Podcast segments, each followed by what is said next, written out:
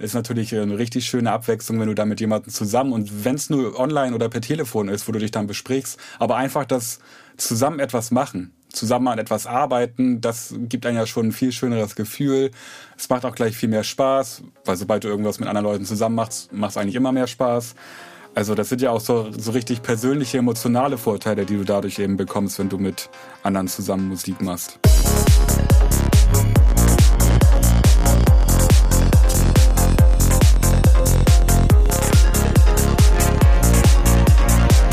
Hi und herzlich willkommen zu Trans Talk, dein Psytrance Podcast mit Way of Decay. Mein Name ist Denise, ich bin Gründerin von Psyworld Clothing und Social Media Coach für Akteure der Psytrance-Szene. Ich unterstütze Künstler, Veranstalter und Labels dabei, sich auf Social Media etwas aufzubauen und ihre Präsenz auf Plattformen wie Instagram, Facebook und Co. zu professionalisieren.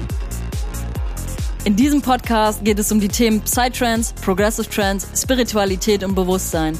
In Interviews mit verschiedenen Menschen der Psytrance-Szene präsentiere ich dir alle zwei Wochen neue Themen und stelle dir neue DJs, Produzenten, Veranstalter und mehr vor. Meine Mission ist es, die Psytrance-Community enger miteinander zu verbinden und ein gewisses Bewusstsein für bestimmte Themen zu schaffen. Folge diesem Podcast jetzt, um immer up to date zu bleiben und ich wünsche dir viel Spaß mit der heutigen Folge.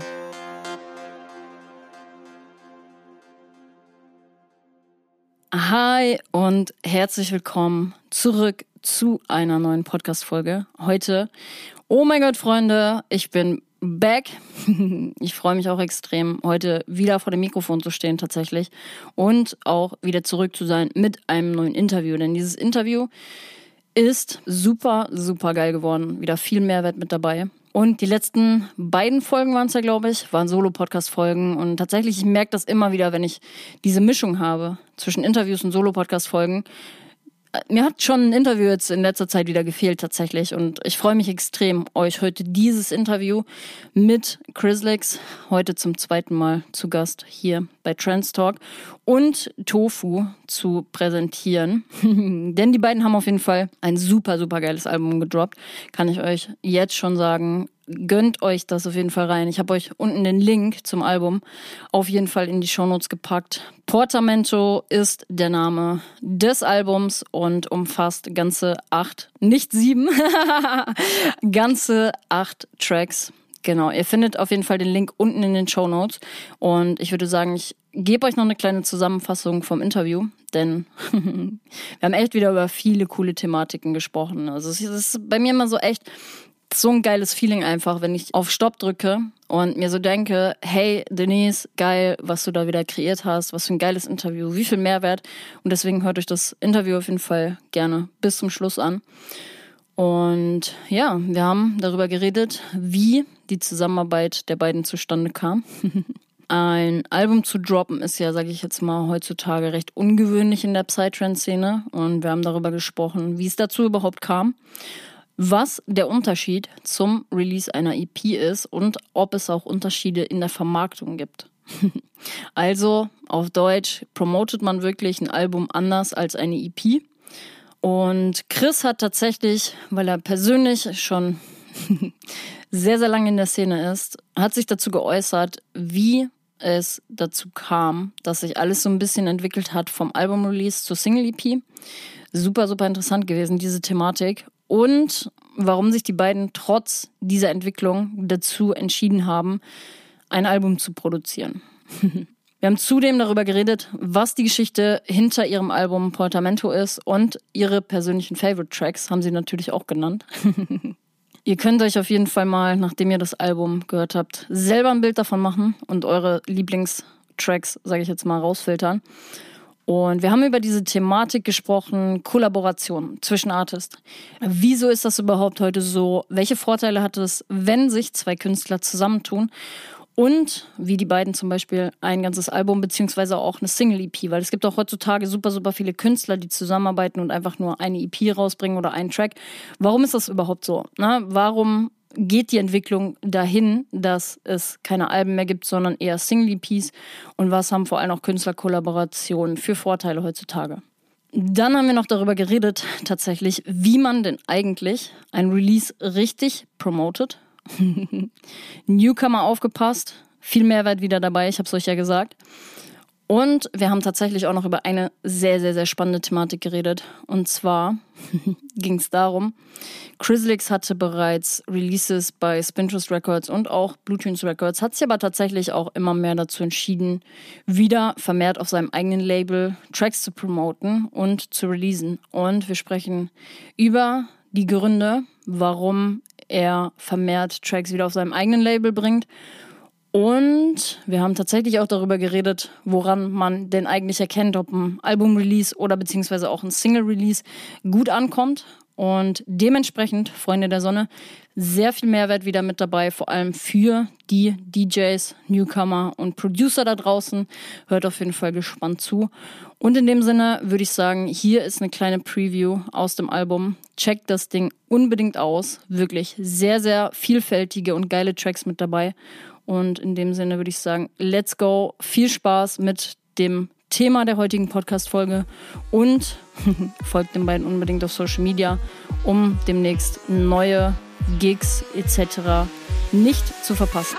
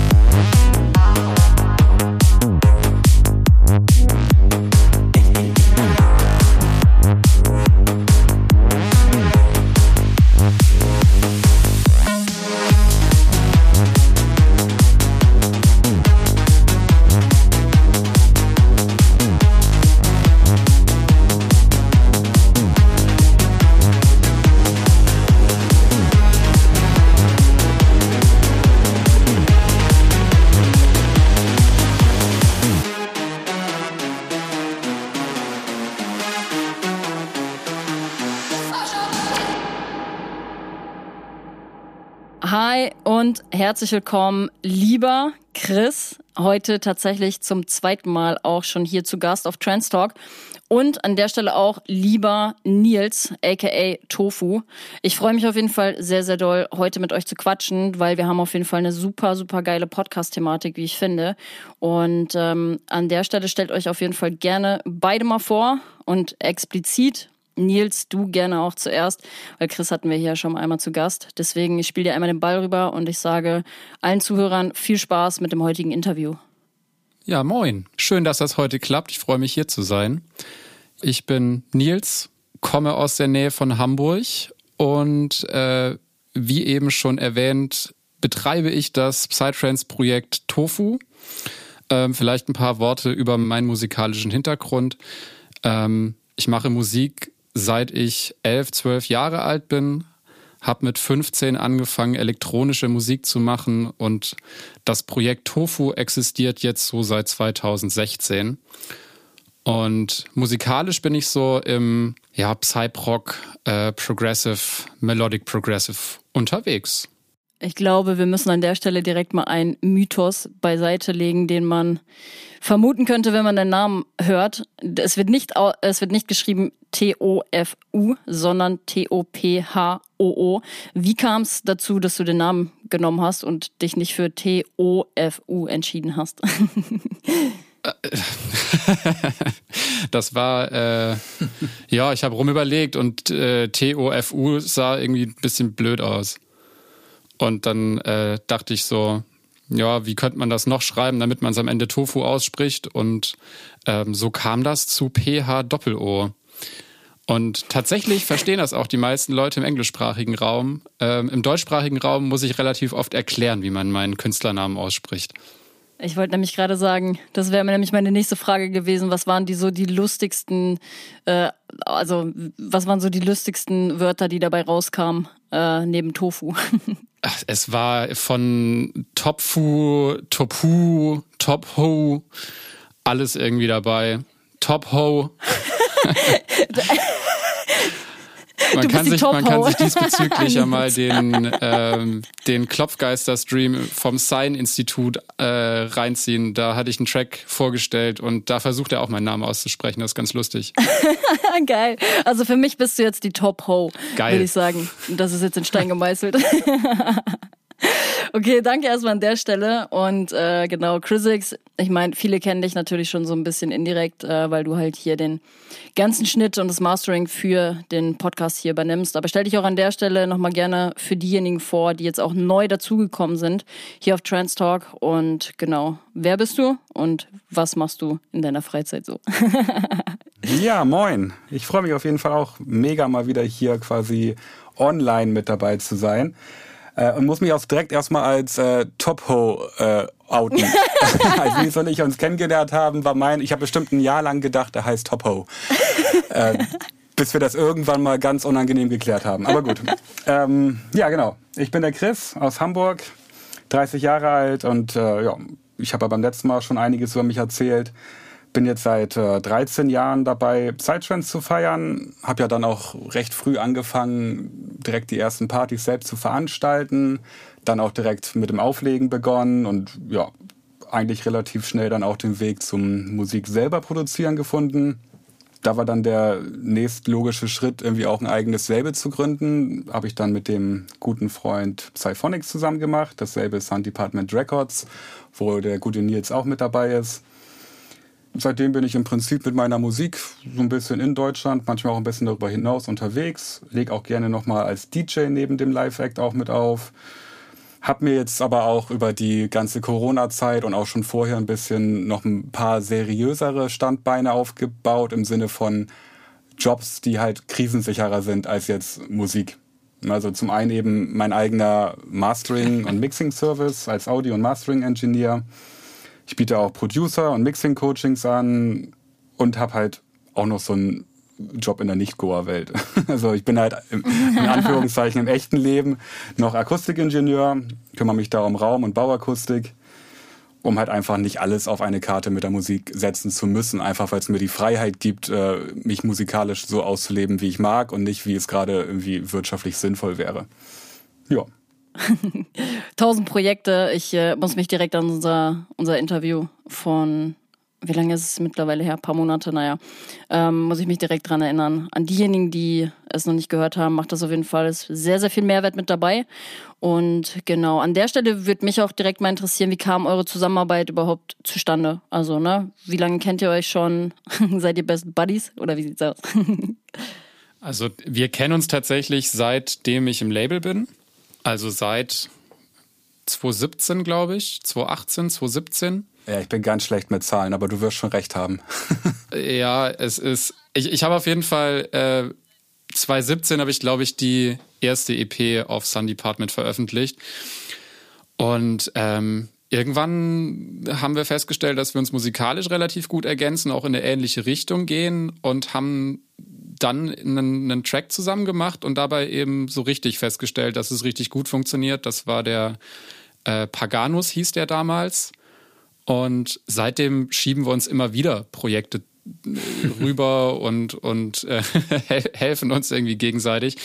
Äh, wir haben dann zusammen den Rocky Road to Dublin Remix gemacht und so kam das dann auch, dass sich dann quasi die, der Weg ebnete in die Richtung, dass man gesagt hat, man möchte eben auch ein bisschen an was Größerem zusammenarbeiten. Mhm. Sehr cool. Und ihr habt ja jetzt quasi auch vor ganz, ganz, ganz frisch euer Album gedroppt, was in der heutigen Zeit, sage ich ja mal, schon recht ungewöhnlich ist für Künstler der Psytrance-Szene. Wie kam es dazu? Also was war so der Impuls, dass ihr wirklich gesagt habt, hey, wir wollen nicht eine Single-EP machen, ne, so wie jeder andere jetzt mittlerweile irgendwie. Und ähm, ja, wie kam es dazu, euch dafür zu entscheiden, einfach jetzt ein Album zu droppen? Weil das sind wie viele Tracks insgesamt auf dem Album jetzt? Sieben Tracks sind das auf dem Album. Äh, nein. Ich, eben habe ich noch gesagt, ich bin ja, schlecht doch. mit Zahlen. Jetzt bist du schlecht mit Zahlen. Acht. Das acht. Das muss drin bleiben, Freunde. Soll ich googeln? Moment. Ich, ich, ich, ich gehe gerade geh in Spotify for Artists rein. Das ist unangenehm. Äh, ja, okay, du hast recht. Das müssen wir rausschneiden. Hier wird nichts rausgeschnitten. Oh mein Gott. Ich habe die Macht über das Rausschneiden und ich sag, wir lassen das drin. Ich sag, ich sag auch, wir lassen das drin. Ich sag auch, wir lassen das drin. Also sind sieben oder acht, kann mal bitte jemand gucken? Ja, super. Ist ja egal. Auf jeden Fall sieben oder acht Tracks. Ja, es sind acht. es sind acht. Es sind.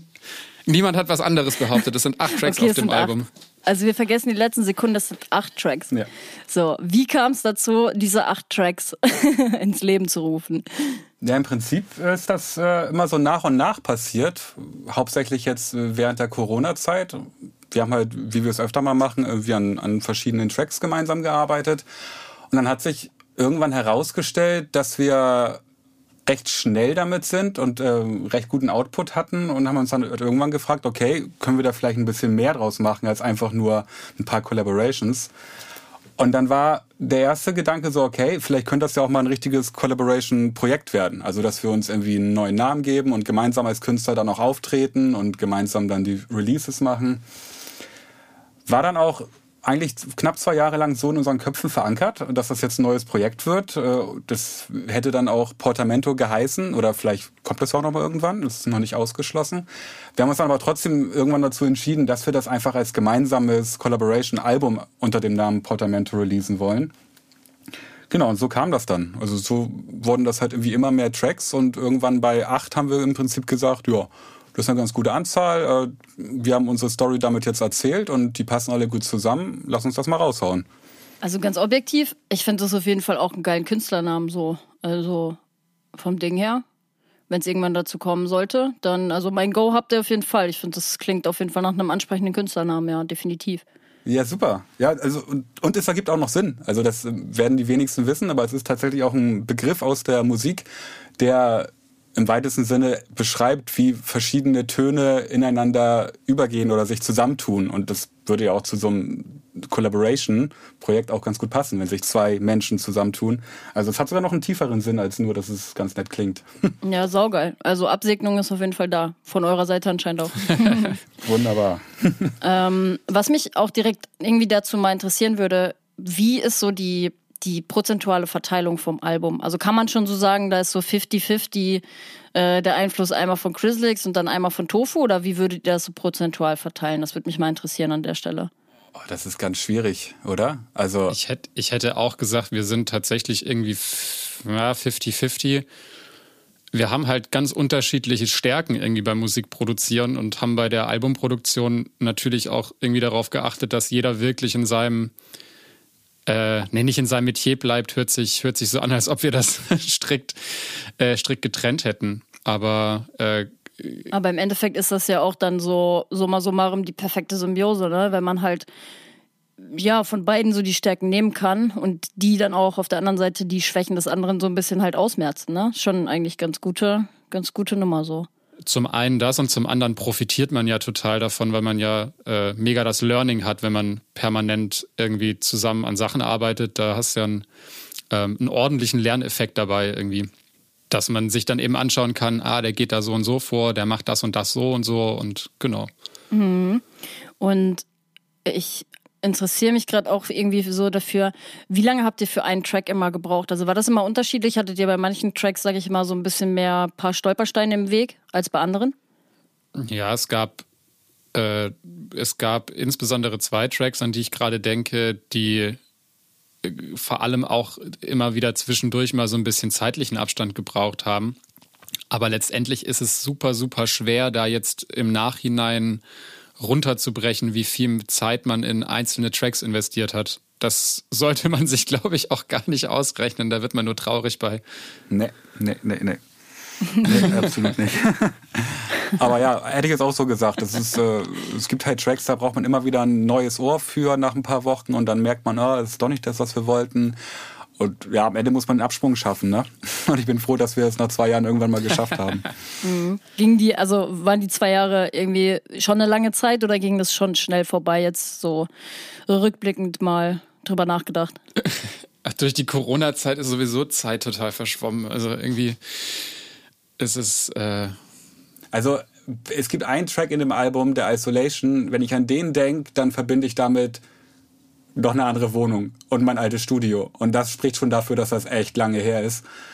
Aber die, die anderen, die verbinde ich eher so mit ja, 2021, 2022. Ja. Also nicht so lang. Mhm, okay. Mhm. Und was ist so, sage ich jetzt mal, der Unterschied zum Release einer EP? Also jetzt, ihr habt ja heute released, ne? Ihr habt ja wahrscheinlich auch schon viel Feedback bekommen. Was ist so der größte Unterschied, sage ich jetzt mal, zum, also wenn man eine EP einfach nur release oder halt vielleicht auch ein Single, ein Single-Release hat? Ja, also der offensichtliche Unterschied ist ja erstmal die Trackanzahl. Also bei einer Single hast du einen Track, gegebenenfalls zwei. Also in der Regel ne, das sagt ja das Wort schon, ist es ein einzelner, ein Single-Track. Aber ähm, gerade so aus dem Vertrieb kennt man das, dass es oft auch bedeutet, dass es zwei Tracks sind tatsächlich. Und dass es erst ab drei Tracks dann als EP gezählt wird. Na, okay, interessant. Genau, und dann würde ich sagen, so ab, ja, ab, ab sechs Tracks äh, würde ich dann das dann als Album betiteln. Und äh, der große Unterschied ist natürlich, dass du in so einem Album mit mehreren Tracks viel besser irgendwie eine Story einbauen kannst. Also dass du wirklich was, was zu sagen hast, was du dann auf einer größeren Bühne im Prinzip präsentieren kannst, als wenn du nur einen Track zur Verfügung hast. Du kannst eine richtige, einen richtigen roten Faden in das Release reinbringen, kannst äh, eine, entweder eine Entwicklung zwischen den Tracks haben oder eben, dass die auf irgendeine andere Art miteinander kommunizieren, zusammenhängend sind. Und am Ende ist es natürlich auch eine Art Aushängeschild. So ein Album produzierst du nicht äh, zwei, dreimal im Jahr wie eine Single, sondern das produzierst du einmal im Leben, zwei, dreimal. Gut, vielleicht wenn du wie 20 Jahre im Business bist und immer Alben machst, machst du vielleicht fünf, sechs. Aber in der Regel ist so ein Album erstmal die nächsten Jahre dein Aushängeschild und repräsentiert dich auch ein bisschen als Künstler. Und das schaffen Singles und EPs zumindest seltener, würde ich meinen. Wie verhält sich das denn jetzt eigentlich so im, im DJing eigentlich? Also wenn ihr jetzt eure Auftritte quasi plant, ist dann also ich stelle mir das dann so vor, dass ihr ja wahrscheinlich bei jedem Gig irgendwie dann eine unterschiedliche Story vielleicht auch erzählt, ne? Oder nehmt ihr dann auch das, das komplette Album mit rein? Oder wie verhält sich das? Das habe ich mich auch gefragt, als ich, als das Album heute rausgekommen ist. So. Weil ich jetzt am Wochenende auch wieder einen Gig habe und dachte mir so, okay, wenn ich jetzt ein, ein Album in, in, in der Hinterhand hätte, so wie würdest du das planen? Es kommt immer ein bisschen darauf an. Das ist die beste Antwort. Ne? ähm, es ist äh, beispielsweise, kann ich dir jetzt mal das Beispiel Indian Spirit nennen. Ähm, da habe ich ein relativ durchgeplantes Set gespielt. Ne? Ich, also ich habe das aufgelegt, aber ich habe mir ziemlich genau zurechtgelegt, welche Stimmung möchte ich erzeugen. Und da habe ich fast jeden Track des Albums mit drin gehabt. Und habe auch so ein bisschen die Geschichte des Sets um das Album rumgebaut. Aber wenn du jetzt irgendwo spielst, ähm, wo du vielleicht auch mal länger auflegst. Es ist ja eh oft so ein bisschen auch eine Symbiose. Man, man, ich mag das auch gar nicht so sehr, mich vorher so, so stark festzulegen und so sehr einzuschränken, was ich jetzt genau spiele, sondern ich möchte ja irgendwie auch noch in der Lage sein, äh, auf Stimmungen auf dem Dancefloor eingehen zu können. Und da finde ich es immer ein bisschen schwierig, wenn man sich so in den Kopf gesetzt hat, ich will jetzt aber unbedingt die sieben Tracks spielen, auch wenn es im Moment nicht passt. Klar hat man. Acht. Äh, acht, richtig. Es sind acht. Chris, wir hatten genau diese Konversation heute, ne? Also wegen Flexibilität beim DJing und so. Ich habe übrigens, äh, äh, zu meiner Verteidigung, ich habe gerade, das war eine Random-Zahl, das spielte nicht aufs Album an. Ja, habe ich mir gedacht, aber ich fand es trotzdem, ich, ich wollte es gesagt haben. Wäre mir gar nicht aufgefallen. Geil. Ja, und bei dir, Chris, wie ist es bei dir? Ja, es kommt drauf an. Die gute Antwort. ähm, ja, also natürlich kann man Sets schon ein Stück weit planen, wenn man jetzt äh, genau weiß, wo man spielt, die Crowd da kennt, man weiß die Uhrzeit, wann man spielt, wer vor und nach einem spielt, kann man ja sich schon Gedanken dazu machen. Und so ein Album hat natürlich schon den Vorteil, dass du in der Regel da irgendwie acht Tracks zum Beispiel hast, oder auch sieben meinetwegen, oder neun oder was auch immer, die irgendwie einen Bezug zueinander haben. Und das bietet sich natürlich für so ein Set schon mal richtig gut an, weil du dann natürlich irgendwie schon mal einen roten Faden drin hast. Die klingen auch alle etwas ähnlich zueinander. Ähm, ja, ist natürlich anders, als wenn du jetzt Tracks von dir selbst mit drin hast, die schon fünf Jahre alt sind, äh, wo du auch noch zum Beispiel schlechtere Soundqualität hattest, einen ganz anderen Stil verfolgt hast. Und da hast du natürlich einen gewissen Cut in deinem Set immer drin, den du natürlich automatisch hattest, weil du spielst ja nicht nur dein Album. Das passt ja auch von der Zeit her schon gar nicht, sondern willst ja auch, äh, wie, wie Nils schon gesagt hat, einfach auf die auf die Stimmung auf dem Dancefloor irgendwie auch eingehen können und deswegen hat man natürlich dann auch andere Songs parat, Aber jetzt gerade in Berlin am Wochenende habe ich zum Beispiel das gesamte Album gespielt und es hat sich gut angefühlt. Habe natürlich dann am Anfang und Ende noch mit anderen Songs unterfüttert, weil das von der Zeit nicht gereicht hatte. Aber so das Album als Ganzes einmal zu spielen, war auf jeden Fall wie Sinn ergeben. War gut. Ja, ich denke mal, also ich kann mir das vorstellen, ne, wenn ich mich, wenn, also wenn ich mich da rein versetze und also es muss ja, ihr müsst ja auch, also beziehungsweise du jetzt am Wochenende musst ja auch einfach ultra stolz gewesen sein, so, weil du dir denkst, ey, das ist zwei Jahre lang meine Arbeit gewesen, mein, mein Herzblut ist da reingeflossen und dann kannst du das endlich nach außen tragen auch und du siehst, dass die Leute es feiern. Absolut. Und das muss ja einfach ein krasses Feeling auch sein. Also wahrscheinlich auch nochmal ein geileres Feeling, als wenn du halt einfach nur einen Song hast, der vielleicht gut performt oder wie, wie sieht das aus? Ja, auf jeden Fall. Also vor allen Dingen, es ist ja auch, auch ziemlich schwierig, wenn man zwei Jahre an etwas arbeitet und das die ganze Zeit geheim hält. Äh, wenn man dann endlich dafür Feedback kriegt, das ist ja eigentlich ein Feedback, was man schon seit zwei Jahren haben möchte und man immer denkt, okay, mhm. ich bekomme jetzt gerade Feedback für andere Songs, aber äh, wie, wie toll wäre es denn, wenn die auch schon die neuen Songs kennen würden, die schon teilweise ja seit Monaten fertig sind. Ne, man, man macht ja nicht alle acht Songs an einem Tag am Ende fertig, sondern sechs bis sieben liegen ja schon seit über einem Jahr fertig irgendwo rum. Und da denkt man sich immer im Kopf, oh, wie gern hätte ich die jetzt schon mal irgendwie da Feedback für bekommen und so weiter. Und ja, insofern ist es eben umso mehr Freude, wenn man dann alle mal endlich präsentieren kann. Mm, das glaube ich sofort. Okay, und gibt es irgendwie auch so ein bisschen Unterschiede in der Vermarktung, sage ich jetzt mal? Also promotet man ein Album anders als ein EP? Ja, der größte Unterschied, denke ich, ist, wir haben zumindest für mein Gefühl einen sehr viel durchgeplanteren Promotion-Plan und haben ähm, das Ganze auch mit deutlich mehr Volumen unterfüttert.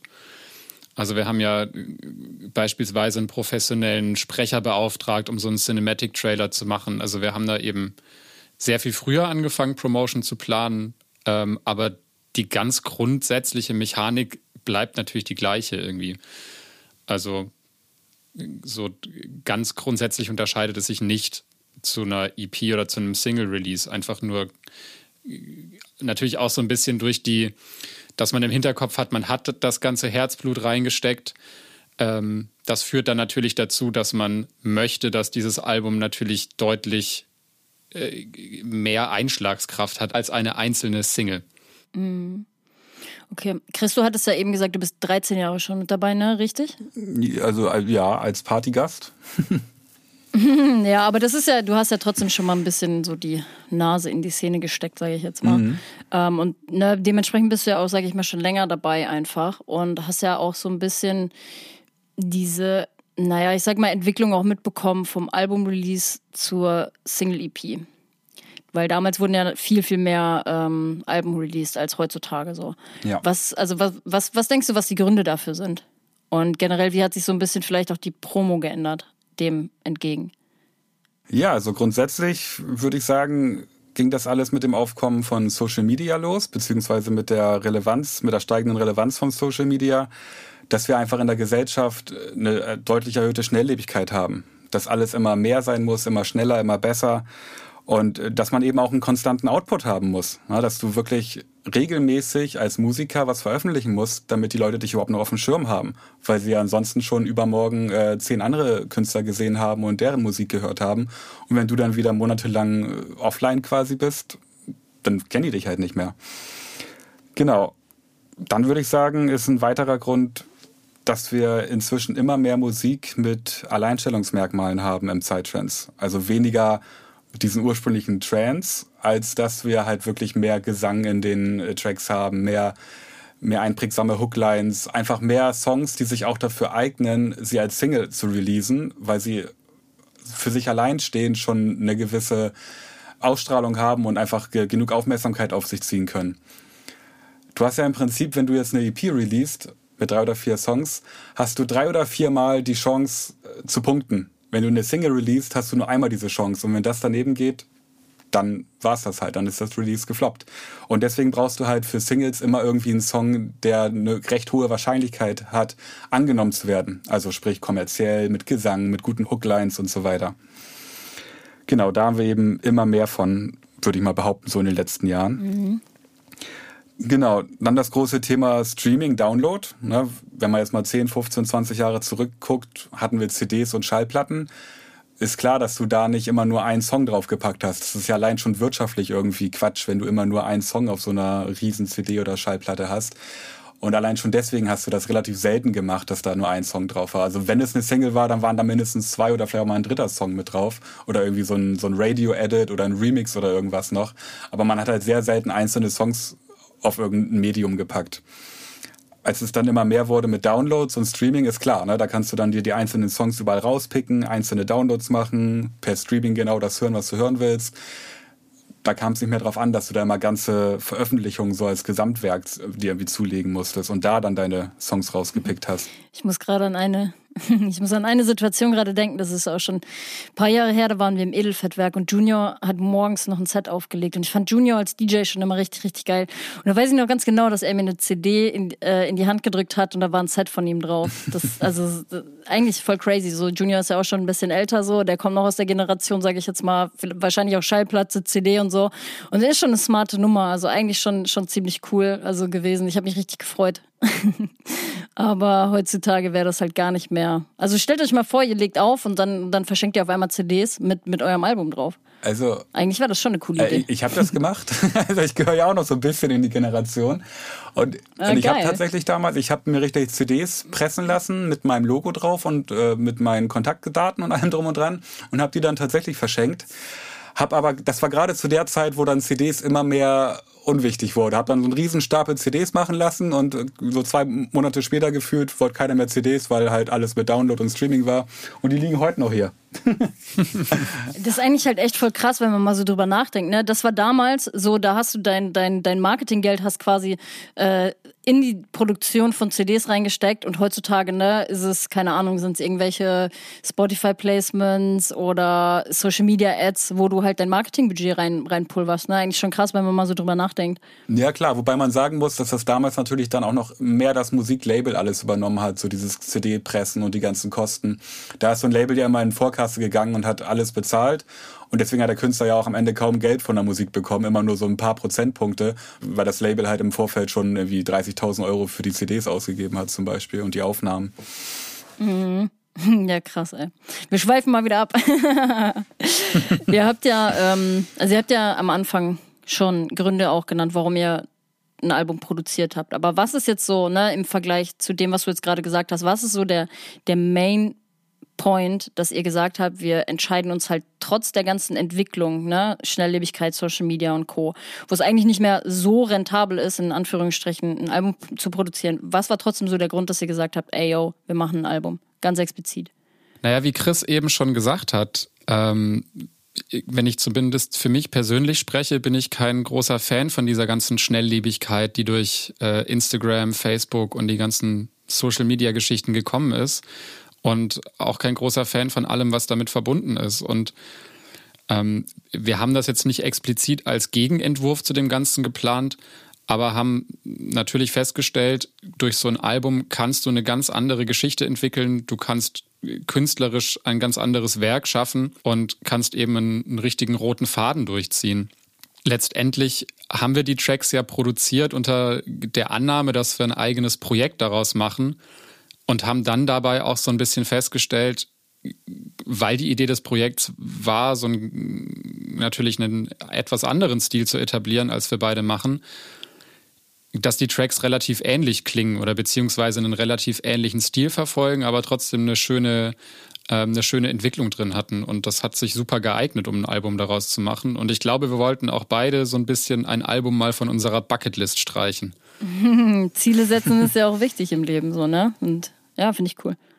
Alright. Also ihr habt es eigentlich schon angesprochen, aber was würdet ihr so sagen, was ist so die Geschichte hinter eurem Album? Portamento. Was ist so richtig die Geschichte hinter dem Album? man muss da im Hinterkopf behalten, das gesamte Album ist ja während Corona entstanden und während dieser ganzen Unsicherheiten, die durch Corona äh, entstanden sind. Und das Album erzählt so ein bisschen die Geschichte davon, dass Dinge aus dem Gleichgewicht gekommen sind und wir haben uns dazu entschieden, in das Album diese Thematik Mensch, Maschine und Natur die wieder ins Gleichgewicht kommen müssen, zu etablieren. Also ähm, wir haben ja auch tatsächlich ein richtiges Storytelling ähm, geschrieben für das Album, das teilweise ja, wie gesagt, vertont wurde. Und ähm, das beschreibt eben dieses ähm, in einer Zeit, in der die Dinge aus dem Gleichgewicht gekommen sind und man versucht hat, dem Ganzen auf den Grund zu gehen, um diese, um dieses Ungleichgewicht wiederherzustellen. Mit welchen Elementen kann ich mir vorstellen, habt ihr das quasi so untermauert? Also Stichwort Natur kam jetzt gerade. Mit welchen Elementen kann ich mir das musikalisch vorstellen, dass ihr das untermauert habt? Also jetzt nicht vielleicht nur mit ähm, Text und Stimme, sage ich jetzt mal. Gibt es auch noch andere Elemente in den Songs selber? Wir haben an relativ vielen Stellen darauf geachtet, dass wir ein ziemlich organisches Sounddesign haben. Also wir haben natürlich auf der einen Seite eine sehr digitale, einen sehr digitalen und maschinellen Sound und auf der anderen Seite haben wir beim Sounddesign selber darauf geachtet, dass wir zum einen einiges an echter Instrumentierung drin haben, aber auch die Art, wie wir Synthesizer designt haben, klingt relativ organisch an einigen Stellen. An anderen Stellen dann eben bewusst wieder sehr maschinell, teilweise auch ein bisschen roh und ähm, ja, sehr technisch. Mm, okay, cool. Ja, da kann ich mir auf jeden Fall jetzt gut was drunter vorstellen. Und jetzt mal Butter bei die Fische. und damit die Leute auch mal was zu hören bekommen auf die Ohren hier. Was ist euer persönlicher Lieblingstrack vom ganzen Album? Und welchen Track muss man auf jeden Fall gehört haben? Einfach alle. Nee, also aber ich finde an sich als Gesamtpaket so den Horizons am schönsten. Der ist äh, auch der älteste vom Album, meine ich. Ich glaube, das ist der, den wir zuerst gemacht hatten. Wir sind beide technisch gar nicht mehr so zufrieden mit dem Track, aber ich finde, er ist trotzdem von der Komposition her irgendwie äh, das Gesamtpaket ist am stimmigsten. Alright, dann würde ich doch sagen, an der Stelle go for it und viel Spaß mit dieser kleinen Preview von Horizon.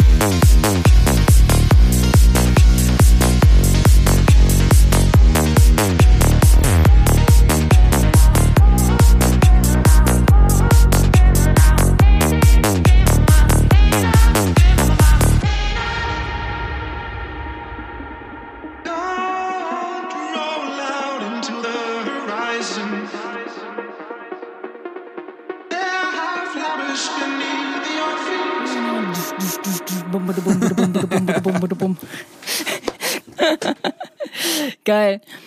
Alright. Und Nils, was ist dein persönlicher Lieblingstrack vom ganzen Album? Naja, ich hätte jetzt auch direkt Horizons gesagt, aber. Ähm, ja, komm, das zählt jetzt hier nicht. Gut, dass wir uns nicht abgesprochen haben. ähm, dann entscheide ich mich für den Brain Orchestra als mein Zweitlieblingssong des Albums. Und Chris, wäre das auch dein zweiter Favorite gewesen? Äh, zumindest hat das letzte Wochenende sowohl Berlin als auch Hamburg äh, haben das so gezeigt. Und seitdem bin ich Na, auch geneigt, krass. den zu mögen. Geil, da würde ich an der Stelle auch nochmal sagen, go for it. Und ähm, ja, ihr könnt dann selber für euch entscheiden, sage ich jetzt mal, welchen ihr geiler findet.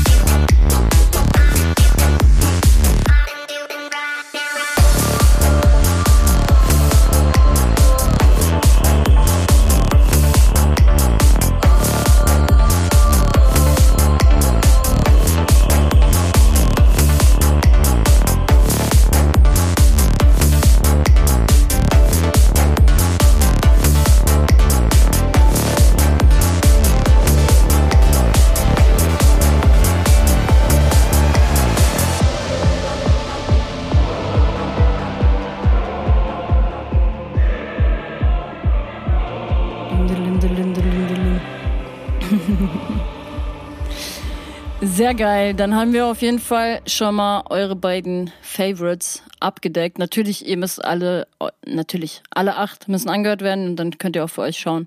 Nehmt euch wirklich auch die Zeit, weil ich, ich kenne das auch manchmal so, dann hört man rein und irgendwann hört man auf, aber nehmt euch die Zeit, alle acht. Es sind acht Tracks. Es hat hören. auch niemand was anderes behauptet. Und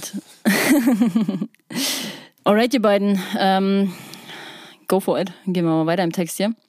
Also, das nächste, was ich auf der Agenda habe, ist, ähm, dass es heute natürlich auch viele Collabs in der Szene gibt. Also ist ja tatsächlich wirklich so. Es gibt, also wenn ich jetzt mal so drüber nachdenke, gefühlt gibt's nur noch irgendwie Collabs, habe ich das Gefühl. Warum ist es so? Also welche Vorteile hat es, sage ich jetzt mal, wenn man, also wenn sich zwei Künstler zusammentun und einen, einen Track, beziehungsweise wie ihr beide auch ein ganzes Album veröffentlicht? Also jetzt vielleicht auch im Vergleich, wenn einer nur von euch beiden ein Album veröffentlicht hat. Also was, was gibt's für Vorteile, wenn sich zwei Leute zusammentun und Synergien vielleicht auch bündeln? Ja, man muss ja als Künstler in der elektronischen Musik grundsätzlich ein Allrounder sein. Man verkörpert ja irgendwie eine komplette Band, äh, ein Tonstudio und eine Marketingagentur. Und das musst du ja wie alles alleine hinkriegen als äh, ja, Act in der äh, elektronischen Musik. Und da ist natürlich dann ein Riesenvorteil, dass du erstmal ein Teammitglied hast, dass sich diese Arbeit erstmal schon mal durch zwei teilt. Das heißt, du hast äh, zwei Leute, die den Job von eigentlich einer Person machen. Und der große Vorteil ist natürlich, man kann sich Schwächen gegenseitig kompensieren. Wenn der eine zum Beispiel furchtbar schlecht in äh, einem Punkt ist und der andere kann das zufällig sehr gut, das ist ja ein äh, enormer Zugewinn von, von äh, Qualifikationen, die man plötzlich da hat. Und man ist natürlich auch deutlich schneller in der Regel. Also gut, ich weiß jetzt nicht, ob wir wirklich schnell waren mit unserem Album. Äh, hat natürlich auch Nachteile, wenn man zu zweit ist, dann hat man natürlich auch noch einen zweiten Kritiker, der dann auch immer mal gerne Tracks in die Länge ziehen kann, was am Ende natürlich gut sein kann, ne, weil man dadurch auch wieder die, die Qualität anheben kann. Komm, Butter bei die Fische, das bist du auf jeden Fall in dem Prozess, weil du bist auch immer der größte Kritiker, auch beim Podcast. Ja, aber es ist da, so. Nils aber auch. Also wir haben verschiedene Ansatzpunkte, wo wir kritisch sind, was auch wieder ein guter Vorteil ist und sich gut ergänzt. Aber kritisch sind wir auf jeden Fall beide, würde ich sagen. Ja. Dann kommt noch eine dritte Partei irgendwann dazu und dann ist komplett Katastrophe. Ja, absolut. Aber gibt's zum, zum Glück bei uns nicht, weil wir ja alles soweit in Eigenregie weitermachen. Genau, hat Ja. Nils ja vorhin schon erwähnt, man lernt natürlich auch voll viel voneinander. Äh, Wenn ich überlege, die letzten beiden Jahre, wie viel wir uns da ausgetauscht haben und wie viel wir voneinander lernen konnten dabei, Also da kommst du ja im Leben nicht ran, wenn du die ganze Zeit nur alleine in deinem Studio sitzt. Und nee, also das äh, ist auf jeden Fall der, der beste Lernfaktor, den du haben kannst, wenn du da so intensiv miteinander an so vielen Tracks am Stück arbeitest. Und naja, genau, wie schon gesagt, du sitzt halt nicht alleine im Studio. Gerade jetzt während der Corona-Zeit, wo man eh irgendwie ganz viel alleine zu Hause war, macht es das natürlich nicht besser, wenn du als Producer, wo du eh schon immer gefühlt 80 Prozent deiner Zeit alleine im Keller sitzt, weil du halt Mucke machst, wenn du dann noch äh, dein komplettes Leben nur noch alleine verbringst vorm Rechner, ist natürlich eine richtig schöne Abwechslung, wenn du da mit jemandem zusammen und wenn es nur online oder per Telefon ist, wo du dich dann besprichst, aber einfach das zusammen etwas machen zusammen an etwas arbeiten, das gibt einem ja schon ein viel schöneres Gefühl. Es macht auch gleich viel mehr Spaß, weil sobald du irgendwas mit anderen Leuten zusammen machst, macht es eigentlich immer mehr Spaß. Also das sind ja auch so, so richtig persönliche, emotionale Vorteile, die du dadurch eben bekommst, wenn du mit anderen zusammen Musik machst. Ja, voll. Ich muss jetzt gerade auch darüber nachdenken. Also ich sehe es aus meiner Brille so ein bisschen. So, die Interviews machen mir auch unfassbar. Also ich liebe die Solo-Podcast-Folgen hier auf dem Podcast, aber halt auf der anderen Seite auch den Austausch, sage ich jetzt mal, mit anderen Personen. Ne? Also auch da kollaboriere ich ja quasi ne? mit euch beiden jetzt halt mhm. in diesem Dreiergespann. Aber ähm, aus der Sicht halt auch 100 Prozent ne, meine Untermauerung. Und ich habe halt gerade auch noch, muss ich ja einfach sagen, als Social Media Coach, ähm, du profitierst ja auch von beiden Reichweiten so, ne? Weil wir haben ja heute auch noch drüber geredet, Thema, Thema Co-Autor-Funktion. So, es wird ja, du kannst ja heutzutage auch über Instagram, sage ich jetzt mal, durch diese Co-Autor-Funktion beide Reichweiten bündeln und da dann auch wieder mehr Reichweite erzeugen, indem man halt ein gemeinsames Projekt quasi hat. Das ist natürlich auch noch ein ganz, ganz riesiger Vorteil an so einer Kollaboration aus Social Media Sicht jetzt. du bringst ja im Prinzip zwei verschiedene Fanbases irgendwie zusammen. Ne? Wir haben jeder unsere eigene Bubble so und irgendwo haben die auch einen Schnittpunkt natürlich, weil wir beide aus Hamburg kommen und im selben Label sind. Aber es gibt ja immer Fans, die bisher nur auf der einen Seite waren und dadurch dann vielleicht auch sich mal das andere Projekt angucken. Ja, voll. Das ist natürlich ein guter Vorteil. Total. Und jetzt kommen wir hier an den ganz, ganz die Newcomer wieder hier hellhörig werden. Wie promotet denn man den eigentlichen Release richtig aus eurer Sicht? Weil du, Chris, bist ja jetzt, sage ich mal, auch Labelinhaber von Sun Department Records ne, und hast ja auch super viel mit Promotion zu tun. Ne? Promotion von den Tracks, die über das eigene Label quasi laufen. Also wie promotet man aus eurer Sicht, sage ich jetzt mal, richtig heutzutage? Also im besten Fall redet man in einem Podcast darüber. Anfragen an Hello at Way of Decay. Den möglichst viele Folgen. Ey, das ist schon haben, mal kein schlechter Ansatz. Ey, wir haben mittlerweile fast 12.000 Leute hier dabei. Also wir knacken jetzt, kurz, sind kurz davor, die 12.000 zu knacken. Das ist für mich super krass. Ja, ja, im Endeffekt brauchst du halt gutes Material. Also es fängt ja schon dabei an, erstmal, dass die Musik gut ist. Ohne das äh, läuft relativ selten viel. Aber auch gutes visuelles Material, dass du ein schönes Artwork hast, mit dem du arbeiten kannst, äh, woraus du auch wieder Videomaterial erstellen kannst. Also einfach eine solide Grundlage erstmal von Material hast, das du mitteilen kannst. Und dann geht es im Endeffekt heutzutage fast nur noch um Networking. Du brauchst ein gutes Netzwerk, du brauchst äh, Leute, die dich supporten, die dich mögen, mit denen du dich gegenseitig auch supporten kannst, ne? dass dann der ein oder andere mal deinen, deinen neuen Post teilt dann hat jemand vielleicht eine, eine Spotify-Playlist, äh, wo er deinen Song mal mit reinnimmt. Dass es DJs gibt, die dann das neue Album auch auflegen auf großen Partys, wo dann danach vielleicht wieder Gäste vom Dance Floor kommen und den DJ fragen, hey, was hast du denn da gerade gespielt? Das war ja mega. Und dann sagt er deinen Namen weiter. Und natürlich auch, dass du selber präsent bist, ne? dass du selbst natürlich möglichst viele Gigs hast und die Musik möglichst oft irgendwo live vortragen kannst und im Optimalfall ist dann, sind dann die in der ersten Reihe mit dem Smartphone in der Hand nicht gerade dabei, irgendwie eine, eine, WhatsApp zu schreiben zu den Leuten auf dem Campingplatz, so im Sinne von, ich bin auf dem Floor, kommt mal her, sondern vielleicht googeln die dich gerade deswegen oder so. Und das ist natürlich die beste Promo, wenn dann die Leute richtig live dich hören, dich sehen und dann direkt nachgucken, ja, okay, wer steht hier gerade auf dem Timetable? Ah, das ist der und der, von dem höre ich mir vielleicht mal die Tage bei Spotify ein bisschen mehr an. Ne? Ja, total. Ich muss mich direkt, ich muss direkt an Oleg denken, Opix, als er seinen ersten Brasilien-Gig oder seine ersten Brasilien-Gigs, ich glaube, es waren drei oder so, da hat er mir seinen Instagram gezeigt und meinte auch so, guck mal hier, ich scroll durch den ganzen Feed und einfach total viele Brasilianer ihm auf einmal auf Instagram gefolgt und so. Ähm, ja, ja, ja, absolut. So läuft das. Vor allen Dingen in Brasilien. Mhm. Ja, ich habe sowieso auch das Gefühl, dass die Brasilianer halt, was Social Media angeht, irgendwie voll den, die Nase vorne haben. Also auch viel, viel, viel, viel weiter sind, sage ich jetzt mal, von der Professionalität her auch, ähm, als die Leute in Deutschland. In Deutschland sind alle irgendwie viel noch in ihren, kommen nicht so aus sich raus und, und weiß ich nicht, nutzen Social Media noch nicht in der Fülle, wie es eigentlich machbar wäre. Und die Brasilianer haben da irgendwie, sind da einen Schritt voraus. Also ich habe das Gefühl, jeder Brasilianer kommt mit 10.000 Instagram-Followern auf die Welt. Pass auf, weißt, du, weißt du, was der Grund ist? Und dann guckst du dir die Real-Aufrufe an und denkst dir so, what the fuck, da kann ja irgendwas nicht stimmen. Aber ich glaube, das ist so, die Brasilianer so, die haben, also die juckt das glaube ich nicht, ne, wenn die halt sich Follower kaufen damals so, weil damals musstest du ja noch 10.000 haben, um halt überhaupt einen Link zu promoten, was halt natürlich ja. wichtig war, um ne, einen Link zu promoten zum Album, zum neuen Release, was auch immer. So, und ich glaube, die geben da einfach einen Fick drauf, die juckt das einfach nicht so, die machen das einfach. Ja, das, da, ja, habe ich ähnliche Beobachtungen gemacht, auf jeden Fall. Ja, safe, aber mittlerweile so. Also du musst ja, du musst ja wirklich nur in den Reels-Tab gehen und das Ganze mal irgendwie objektiv betrachten und dann weißt du ja schon, okay, da ist irgendwas faul. mhm. Aber ja, also Chris, an dich jetzt nochmal eine Frage. Du machst ja quasi bei Sun Department Records auch so ein bisschen alles in Eigenregie, sage ich jetzt mal, und hast ja auch schon viele Releases bei Spinterest Records auch gehabt oder Bluetunes Records und hast aber auch eben dein eigenes Label auch. Und warum kommen gerade vermehrt Tracks auf deinem eigenen Label? Hat das so ein bisschen auch, also ist das auch Promo geschuldet so oder woran liegt das? Ja, also zum einen ist heutzutage ein Label nicht mehr das wert, was es früher mal war. Mal ganz grob gesagt. Also früher ging es ja wirklich nur ums Label. Dann, wenn du ein gutes Label hattest, wie mal als Beispiel aus der Popmusik, Sony Music oder so, die haben ein riesen Netzwerk, die haben einen riesen Vertrieb. Du machst eine Menge Kohle, wirst reich und die bezahlen auch noch die ganzen Produktionskosten. Heutzutage geht's ja um den Künstler, um den Menschen an sich, dass, dass der Künstler sich gut promotet, sich gut darstellt da hat das Label tatsächlich relativ wenig überhaupt noch zu tun. Ne? Die, klar, die kümmern sich um den ganzen Vertrieb und das ganze Organisatorische, das Rechtliche. Aber die Hauptarbeit liegt sowieso heutzutage beim Künstler. Entweder der Künstler macht gute Musik oder nicht. Entweder der Künstler promotet sich selbst gut oder nicht. Da kann das Label relativ wenig Einfluss drauf nehmen. Und da denke ich mir halt, okay, ich habe sehr gerne bei vielen verschiedenen Labels released. Das waren alles schöne Erfahrungen. Äh, hat auch äh, immer Spaß gemacht, mit den Leuten zusammenzuarbeiten. Aber im Endeffekt äh, möchte ich jetzt wieder mehr auf meinem eigenen Label releasen. Einfach weil ich selber ein besseres Gefühl dabei habe, weil ich da freier sein kann. Ich kann machen, was ich will. Es gibt niemanden, der irgendwie sagt, mach den Song mal lieber so und so, dann kommt er bestimmt besser an. Sondern ich kann genau das machen, was ich möchte.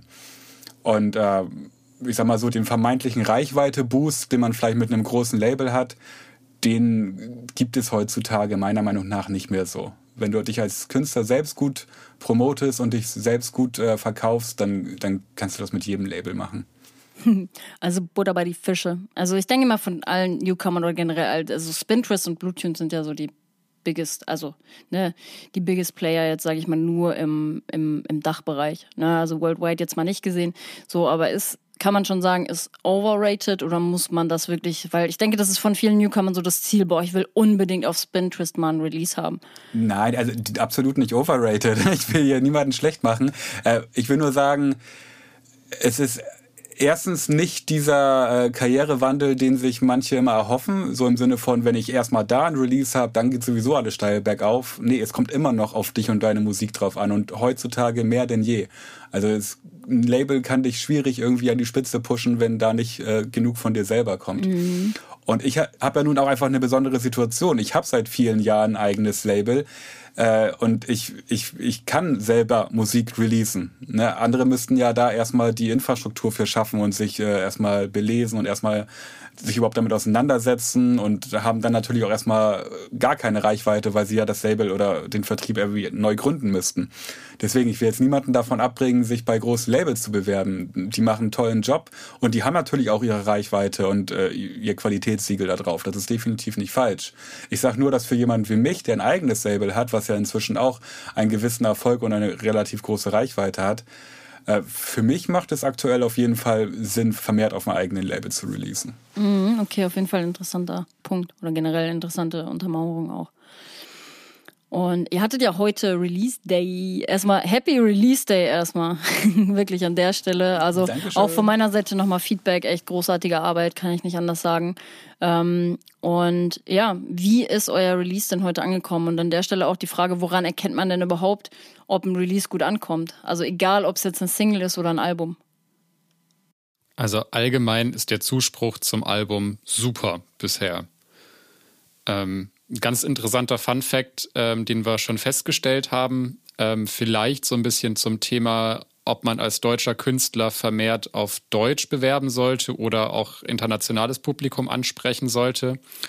Ähm, der gute Chrisel hat seinen, hat seinen Facebook-Beitrag auf Englisch geschrieben und ich auf Deutsch. Ich habe mehr kom direkte Kommentare und ähm, Chrislix hatte deutlich mehr Likes auf den Beitrag. Mhm, krass, ja. Und genau, ganz, ganz generell können wir Stand jetzt sagen, ähm, klar, die Promotion läuft gerade erst so richtig an, aber das, was wir zumindest als Feedback bekommen, ist durchweg total positiv. Also ähm, da können wir uns bislang können wir uns da nicht beschweren. Bisher kam an mich auf jeden Fall auch nur echt gutes Feedback. Und vor allen Dingen eben auch durch diese zwei Singles, die wir vorher schon released haben, sind ja schon viele auf das Album im Vorfeld aufmerksam geworden und haben ja schon den Stil erkannt und ähm, schon Interesse gezeigt. Und äh, da merkt man schon, dass die jetzt auch so ein bisschen darauf gewartet haben, da jetzt auch in das Album reinzuhören. Und gerade von denen kam jetzt auch schon sehr schnell ziemlich gutes Feedback.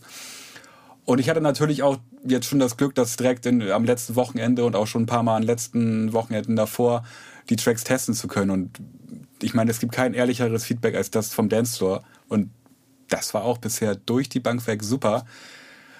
Obwohl ich mir ziemlich sicher bin, dass so in den nächsten Wochen auch mal hier und da irgendwer kommen wird und äh, was Negatives sagen wird. Einfach schon stilistisch gesehen. Das ist ja jetzt einfach eine, ein Album mit einem Stil, den Nils und ich beide so bisher noch nicht in dem Stil verfolgt haben. Das ist ja jetzt deutlich äh, langsamer, deutlich progressiver, melodiöser und Genau, also da wird auf jeden Fall eine, ähm, eine kleine Hasswelle noch von den Leuten kommen, die mich irgendwie vor zehn Jahren schon kannten, als ich noch richtig Psytrance full on gemacht habe.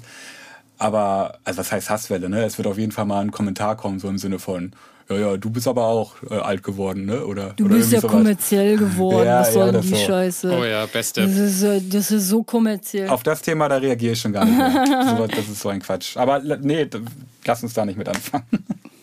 Geil. Nee, aber was ich eben noch sagen wollte, ist halt safe, ne? Also das ehrlichste Feedback, ne, was du und das also meine Frage wäre an der Stelle gewesen, was ist das qualitativste das sagt man das so qualitativ hochwertigste Feedback, was du bekommen kannst. Also in meiner in meiner Vorstellung ist es halt klar, die Leute auf dem Dancefloor, so weil du halt direkt siehst, wie es ankommt, ne, weil die Musik berührt auf dem Dancefloor am meisten das Herz, so und wahrscheinlich auch unter Producer-Kollegen, weil im Endeffekt finde ich ja, nee, das widerspricht sich jetzt eigentlich, weil die Leute, die eigentlich auf dem Dancefloor sind, die haben nicht so fürs Qualitative so meistens das Ohr. Aber ihr, wisst ihr, was ich meine? Habe ich mich jetzt ver, ver, verheddert? Ja, du hast, du hast ja quasi sozusagen, wenn, wenn du das von der oder aus der Perspektive betrachtest, hast du sozusagen zwei unterschiedliche Feedback-Mechanismen. Du hast einmal Ja, das genau. Feedback, ob, ob dein Track funktioniert auf dem Dancefloor. Und dann hast du einmal das Feedback von, ähm, von Producer-Kollegen irgendwie aus der ganzen Bubble raus. Ähm, wenn du dann Lob dafür bekommst, boah, das klingt aber so hochwertig, klingt fluffy oder oh Gott, wie hast du den Sound gemacht? Die Rückfrage kriege ich beispielsweise öfter mal. Ähm, ja, aber letztendlich kannst du das gar nicht vermischen. Was ist euch beiden wichtiger an der Stelle? Also ich würde sagen, man braucht immer möglichst viele Daten. Also man, man muss den, den Track oft gespielt haben auf Dancefloors und dann irgendwie, um, um sagen zu können, ob der wirklich gut ist. Weil wenn du den auf einem Dancefloor spielst, wo gerade alles stimmt, es ist 1 Uhr nachts, äh, gutes Wetter, es ist angenehm warm, es, sind, es ist ein toller Dancefloor, alle sind gut berauscht. Natürlich feiern die dann gut. Äh, wenn du den aber häufiger gespielt hast und auch mal zu einer schlechteren Uhrzeit im Regen und hier und da den getestet hast, kannst du natürlich viel ehrlichere Ergebnisse am Ende auswerten und sagen, ja, okay, gut, der war jetzt nicht nur so gut, weil da die Party auch so gut war, sondern der hat auch funktioniert, als die Partybedingungen nicht ganz so gut waren.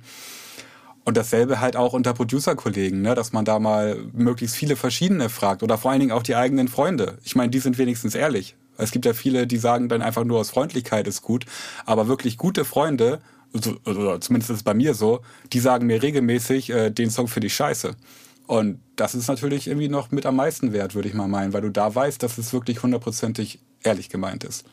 Was glaubst du, was ich teilweise von, von Chris Lix um die Ohren geballert bekomme, wenn ich ihm irgendwie einen Song fürs erste Feedback schicke? Was glaubst du, was ich manchmal für Feedback bekomme für meine Podcast-Folgen hier? Also jetzt mittlerweile nicht mehr, aber am Anfang so war es schon so, äh, Denise, ich glaube, wir müssen mal reden. ich so, okay. Okay, wir sind uns also eilig, äh, Chris ist ein Arsch. nee. Ey, ganz ehrlich, Kritiker. ich, ich habe lieber solche Leute im Umfeld, die dir auch mal Kritik äußern, du, weil nur dadurch kannst du dich ja auch weiterentwickeln. So, also ich finde, es ist auch wichtig, ja. also egal was du machst, egal ob du Künstler bist oder Podcast-Host, so wie ich, so nimm das Feedback einfach ehrlich an und arbeite daran, dass du dich einfach weiterentwickeln kannst und denk dir nicht so, oh, fick dich halt jetzt. so auf den. Ich will keine Missverständnisse stehen lassen. Ne? Ich feuer auch immer gut zurück. Also wenn, das ist wohl wahr. Wenn ich was zum Feedbacken bekomme. Ich habe gerade so bildlich. Da wollen wir jetzt aber nicht näher drauf eingehen. Ich habe so bildlich nee. Son Goku und äh, Vegeta vor Augen. ah, geil. Alright, ihr beiden, wir sind am Ende angekommen und eine letzte Frage an euch. Wenn ihr beide euer Album jetzt mit einem Satz beschreiben müsstet, welcher wäre es? Ähm, ich finde, das Album ist ein sehr persönliches Stück Arbeit und Kunst, ähm, das mir und bestimmt auch uns sehr viel bedeutet, weil es sehr viel, vielleicht zwischen den Zeilen, aber sehr viel Preis gibt von uns. Sweet. Und ich würde sagen, mit der Antwort sind wir am Ende angekommen. Und komm, wir hauen, wir feuern noch einen raus. Wenn ihr jetzt euch entscheiden müsstet, was ist eure, euer dritter Favorite Track und mit dem würde ich sagen, beenden wir die heutige Podcast-Folge. Äh, ja, da ich dir ja schon den Horizons weggenommen habe, lasse ich dir gerne den Vortritt, Nils. Korrekt. mein dritter Favorite, der dann auch eine Single-Auskopplung war, tatsächlich ist Beyond Yourself. Ah ja, ja. Oh mein Gott, ich, äh, da muss ich ja jetzt wirklich auch mal meinen Senf dazu geben, aber als wir den in der, wann hatten wir den promoted? In der letzten oder der vorletzten? Ich weiß es auf jeden Fall nicht. Aber als ich den gehört habe, dachte ich mir auch so, Jungs, ne, also Chris, du hast ja schon gesagt, das geht schon in die Richtung, die du sehr magst, Denise, so. Aber da dachte ich mir auch schon so, ey, das ist schon auf jeden Fall ein Ding, das müssen die Leute hören und das muss nach draußen getragen werden. Und in dem Sinne würde ich nämlich auch sagen, ich danke euch beiden recht herzlich für das geile Interview. Ist auf jeden Fall wieder sehr, sehr, sehr viel Mehrwert dabei. Ihr dürft gerne nochmal zwei, drei Sätze selber sagen. Und in dem Sinne würde ich aber sagen, hört euch auf jeden Fall das Album an. Es lohnt sich unbedingt. Und spiel euch hier nochmal den Ball zu. Und ich würde sagen, wir hören das Album auch soon, as soon as possible auf dem Dancefloor, weil da kommt es am besten an. Ja, auf jeden Fall. Also vielen Dank auch an dich, dass du uns hier äh, so nett äh, durchlöchert hast mit deinen Fragen. Das hat auf jeden Fall wieder das Spaß gemacht. kann ich gut, weißt du doch. ja, deswegen habe ich da auch echt schon drauf gefreut. Und ja, was soll ich sagen? Ich kann nur sagen, es hat mir super Spaß gemacht, dieses Album zu produzieren. Äh, das ist, würde ich sagen, bis jetzt auch so das äh, größte und beste Werk, was ich in meiner Karriere geschaffen habe. Und was gleichzeitig so viel Spaß gemacht hat. Ja, ich bin einfach nur froh, dass es jetzt raus ist und ich hoffe, dass äh, möglichst viele sich das anhören und damit auch so viel Spaß haben wie wir beim Produzieren. Krieg ja ein bisschen Gänsehaut jetzt hier so, ne? Muss ich ja echt mal sagen. Also da bin ich, also jetzt mal kein Scheiß. Ich bin echt stolz auf euch beide, muss ich echt mal dazu sagen. Oh. Sorry, ich wollte ich wollt nicht noch, ich wollte nicht noch so schwul hier reinreden. das ist ja süß. Danke. okay. Äh, nee, ich kann mich dem nur anschließen. War äh, super, dass wir heute da sein durften und äh, irgendwie auch mal so ein bisschen Struktur in diese ganzen äh, Gedanken um das Album bringen konnten. Und ja, ich schließe mich den Worten von Chris an. Es war eine super Erfahrung, das Album zu produzieren. Es hat wahnsinnig viel Spaß gemacht und ich hoffe, dass es vielen Leuten Spaß macht, das Album. Sehr geil. Ich packe auf jeden Fall unten den Link zum Album in die Show Notes. Ihr findet ein paar Tracks auch bei mir in der Playlist, auch alles unten in den Show Notes. Und in dem Sinne würde ich sagen, dieses Album wird raus in die Welt getragen.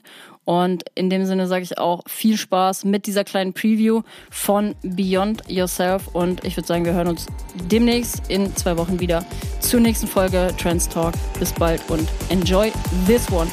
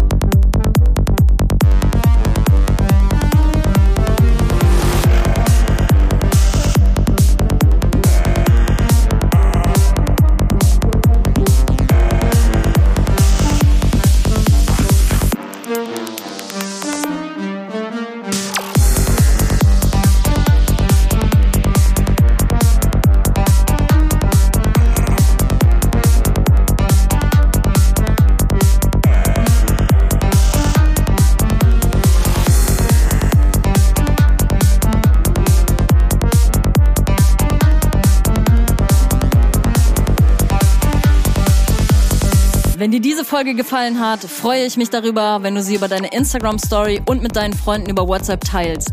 Hinterlasse für diesen Podcast gerne eine 5-Sterne-Bewertung auf Apple Podcasts und Spotify und schick mir dein Feedback zur Folge unbedingt per DM auf Instagram.